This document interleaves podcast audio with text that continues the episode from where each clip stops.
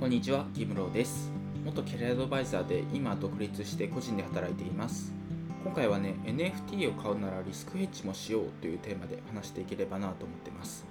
もうね、これ超大事なんですよね。やっぱりあの NFT の話をね最近していてもう NFT って、ま、資産としてめちゃくちゃいいなっていうのをすごく思っているんですけどその反面危ない部分もあるというか、まあ、気をつけないといけない部分もあるなっていうのを最近感じていて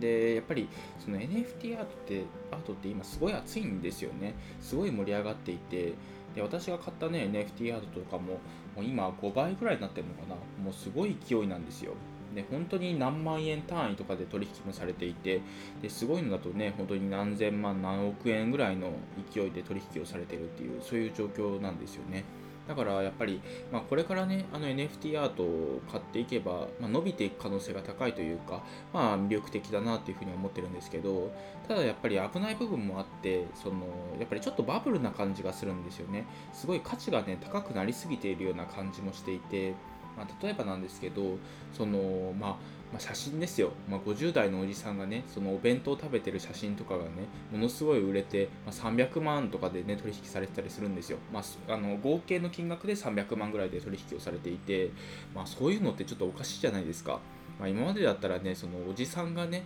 そのお弁当とね一緒に自撮りしてる写真なんて、まあ、お金払ってもいらないというかそんなのね持っててどうすんだよみたいななんかそういう感じもあったじゃないですか。でもその今その NFT アートっていうのが盛り上がってきてるからこそ売れて売れてるというか、まあ、その人がねもともと YouTuber やっててみたいなそういう背景もあるとは思うんですけど、まあ、それでもねちょっとおかしな状況かなと思っていて。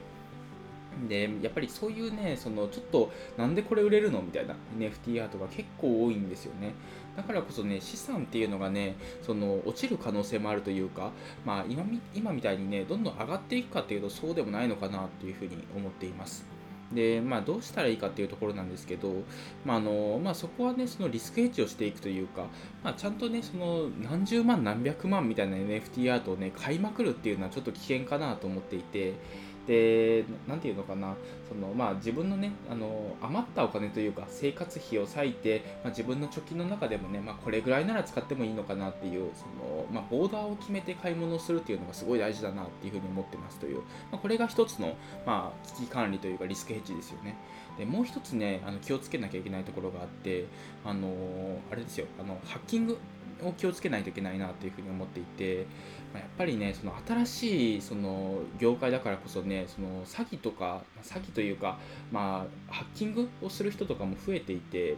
でなんかそのなんだろうエアドロップっていうんですけどその無料でねその自分の、まあ、アートとかを送りつけるみたいなそういう方法とかもあるあるんですけどただねそれを、まあ、開いたりとかしてしまうとなんかハッキングされてしまって自分のねそのまあ暗号資産、まあ、仮想通貨とかを取られてしまうとかそういう事件もね起きてるみたいです。だからねやっぱり気をつけないといけないところとかはあってでやっぱりそのウォレットっていうんですけどその暗号資産をねあの入れておける、まあ、あのところがあってそこをそのしっかり守っておくというかあのあの外部付けで、ね、外付けでその暗号資産とかをね入れておけるねあの機械とかも最近できているのでなんかそういうのにね入れながらその自分の資産を守っていくとか、まあ、ハッキング対策をしておくとかそういうのは大事なのかなと思ってます。でまあ例えばその